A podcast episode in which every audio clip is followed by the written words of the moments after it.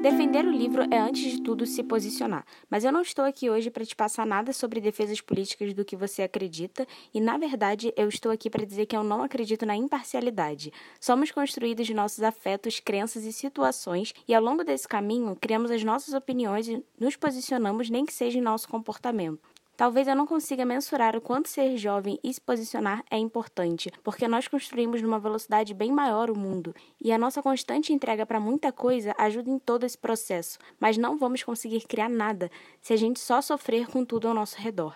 Ou se colocar no papel de vítima de uma circunstância, até porque vivemos ciclos onde as pessoas entram e convivem entre eles. E foi por acreditar nisso que eu me senti incomodada com o livro que eu vou indicar hoje, chamado Bling Ring A Gangue de Hollywood obra da autora Nancy Jo Salles. Tudo começou quando Nancy Jo Salles escreveu uma matéria chamada Os Suspeitos Usavam Lobutan, contando sobre uma gangue de jovens que, entre 2008 e 2009, assaltavam casas de famosos como a Paris Hilton, Lindsay Lohan, Orlando Bloom, atrás de materiais, objetos que significassem aquela vida de Hollywood.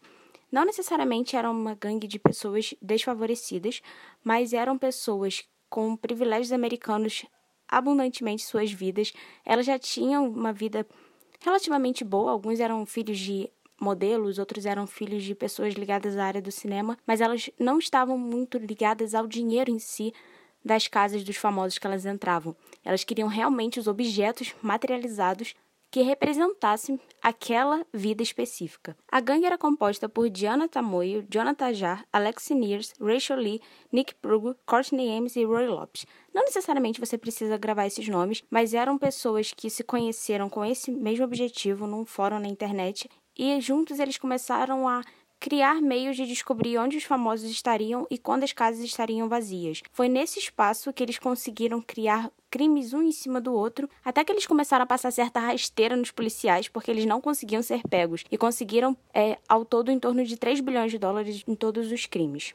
Mas como toda a movimentação desse dinheiro ia também, e principalmente porque o dinheiro gasto era sempre nos mesmos locais onde as celebridades elas passavam, tudo começou a se movimentar em Los Angeles em torno dessa gangue, até que surgiu a matéria, até que posteriormente toda a investigação surgiu no livro chamado Bling Ring. Ele é um livro dividido em três partes. Primeiro, falando sobre o monstro da fama, que seriam as pessoas envolvidas nos crimes diretamente, não só a gangue, mas, por exemplo, a mãe da menina responsável da gangue também. A segunda parte do livro, chamado Dança dos Famosos, que é basicamente como os famosos se sentiam fraudados com todos os roubos e com tudo aquilo que eles estavam passando. E em terceiro, lá na última parte para poder fechar o livro sobre a fama e como esses personagens eles conseguiam colocar na mente que eles precisavam daquilo para alcançar um tipo de fama que para eles era muito importante. Eu chamei de personagens, mas eram pessoas reais. É só porque o livro virou filme. Quando virou filme, mudou o nome deles, então se você procurar pelo filme, vai ver nomes diferentes daquilo que eu estou falando aqui hoje, mas é porque o livro ele está sendo fiel à investigação criminal mesmo. Mas acho bem importante a gente destrinchar aquilo que está sendo dito no livro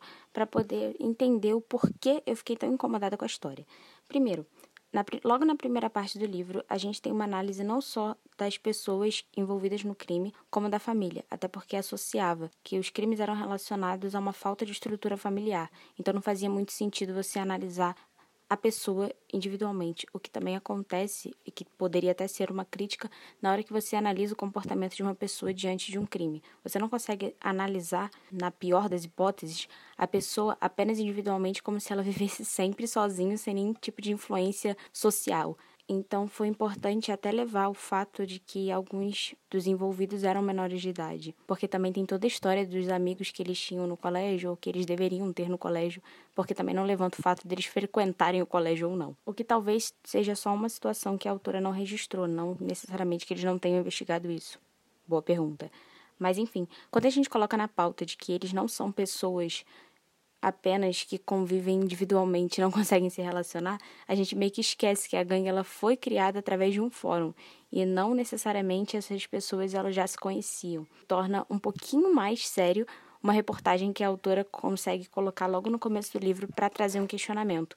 Nessa reportagem traz que 77% dos americanos acreditam que a Paris Hilton, a Britney e a Lindsay Lohan exercem uma influência exagerada sobre as jovens. E o grande questionamento da autora é o seguinte: como que a gente pode julgar as estrelas como realmente uma fonte de problemas no mundo das meninas quando elas podem ser apenas mais um de seus sintomas? Até porque as garotas elas também se exibem num fórum público através de comportamentos que já tinham se tornado comuns por toda parte, e não só no ano que ocorreu os crimes entre 2008 e 2009, mas até hoje você vê comportamentos muito parecidos com esses jovens que procuram no roubo ou nos crimes apenas uma forma de atingir o estilo de vida de outra pessoa. Eu não trouxe nenhuma reportagem que comprove nenhum tipo de dado em relação a quanto dos crimes dos jovens hoje em dia eles são relacionados a uma idade cada vez mais baixa, até porque não era essa a minha intenção do podcast. Na verdade, nesse episódio eu quero passar sobre uma problemática.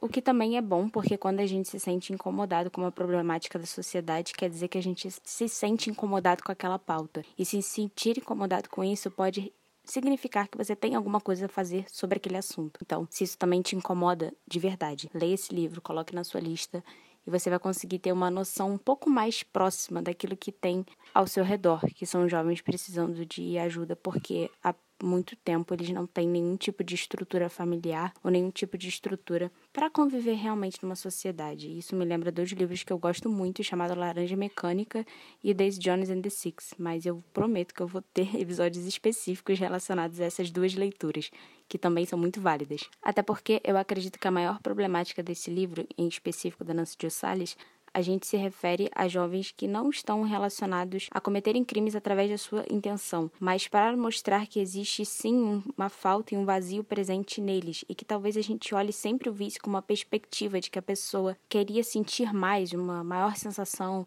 um sentimento mais aflorado, enquanto na verdade o vício ele também serve para a pessoa se dopar a ponto de não sentir nada. Inclusive sentir o oco, de se sentir vazio. Acho que de alguma forma isso faz sentido quando a gente associa o porquê os jovens fazem certas coisas. E sim, eu quero me atentar somente para os jovens nesse momento porque é a pauta da obra. O que não exclui nenhum tipo de situação onde a gente pode analisar melhor outras faixas etárias. É só porque realmente, quando a gente se depara com uma entrevista, por exemplo, da Rachel Lee, que fazia parte da gangue e morava com a mãe e era líder do grupo, e sendo obcecada por reality shows, sendo obcecada pela vida dos famosos e por uma ideia que ela sempre teve e sempre compartilhou com a mãe, que talvez ela tenha ignorado por mais tempo do que gostaria realmente, a gente tem uma noção exata de que as pessoas elas não estão começando no, na vida do crime do nada. Fica até meio pesado dizer isso porque talvez pareça que eu esteja julgando até mesmo os motivos das pessoas, mas eu não quero chamar de motivos algo que pode ser relacionado à forma que a pessoa enxerga o mundo ou a forma que ela foi condicionada a enxergar. Mas se referindo a tudo aquilo que eles faziam, logo no começo, eles já começavam a se organizarem para fazer compras, como eles gostavam de chamar. Então não era bem uma ideia de vamos assaltar, mas vamos adotar esse estilo de vida pra gente. Tem até uma situação bem engraçada que o Nick Purgo se une a Rachel Lee e eles questionam se talvez alguma celebridade seria tão burra a ponto de deixar dinheiro vagando por aí e a casa aberta. Até que eles associaram essa ideia a Paris Hilton, chegaram na casa dela, realmente encontraram a casa aberta, porém eles também encontraram a chave debaixo do tapete da porta. Até que eles nem usaram, né? Porque a casa já estava aberta mesmo, eles entraram Pegaram dinheiro, pegaram colares específicos das coleções que ela mais gostava e todo o dinheiro era gasto nos mesmos restaurantes, nas mesmas festas que as celebridades iam, o que ainda reforçava a ideia de que, de que principalmente eles desejavam aquilo que talvez não estivesse no alcance deles de alguma outra forma ou que eles faziam muita questão de ter exatamente aquilo. Lembrando que eu não sou socióloga, eu não tenho esse caminho de estudo, eu apenas sou uma pessoa que gosto muito de ler livros sobre comportamento de outras pessoas, porque eu gosto muito de ver como as pessoas se posicionam realmente na vida.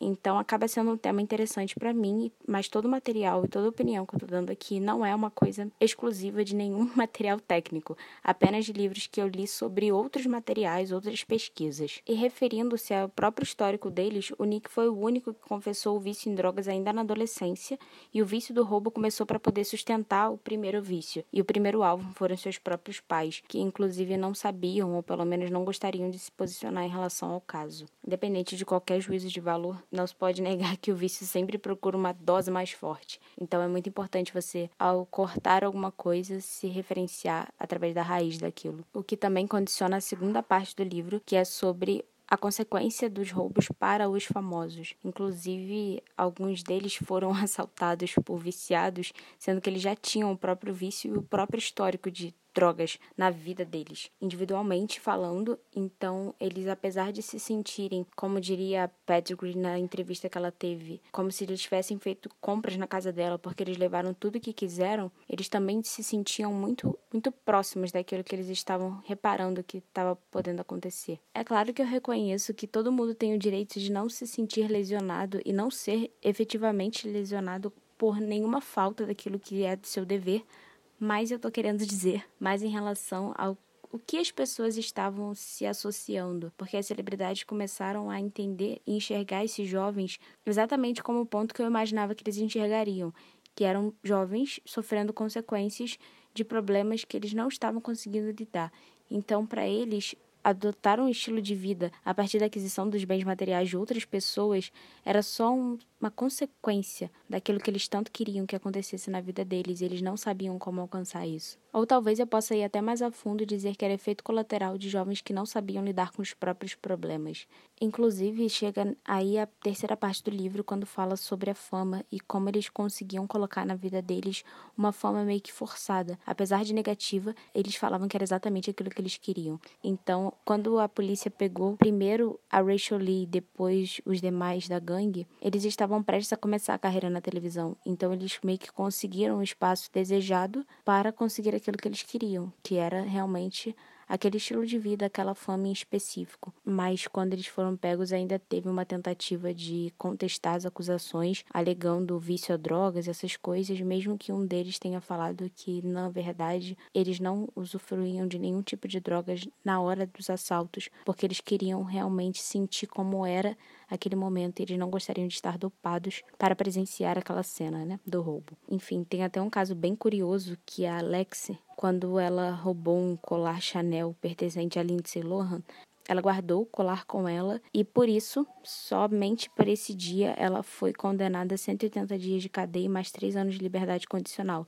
E durante os últimos dias da detenção, ela ficou na mesma cela que a Lindsay Lohan, o que relembra tudo o que eu falei em relação à forma que eles famosos não conseguiam nem aplicar um juízo de valor sobre o que esses jovens estavam fazendo, mesmo que invariavelmente a gente aplique esse juízo de valor porque a gente não quer ver nenhum tipo de sociedade se afundando dessa forma. É principalmente uma leitura indicada para quem gosta de se empenhar na história de como os jovens eles estão preparados a deixar sua marca no mundo de forma positiva ou negativa. Eu ainda não li nenhum livro que fale sobre a marca positiva que os jovens desejam entregar no mundo sem se referir a situações onde eles ficam fora da lei.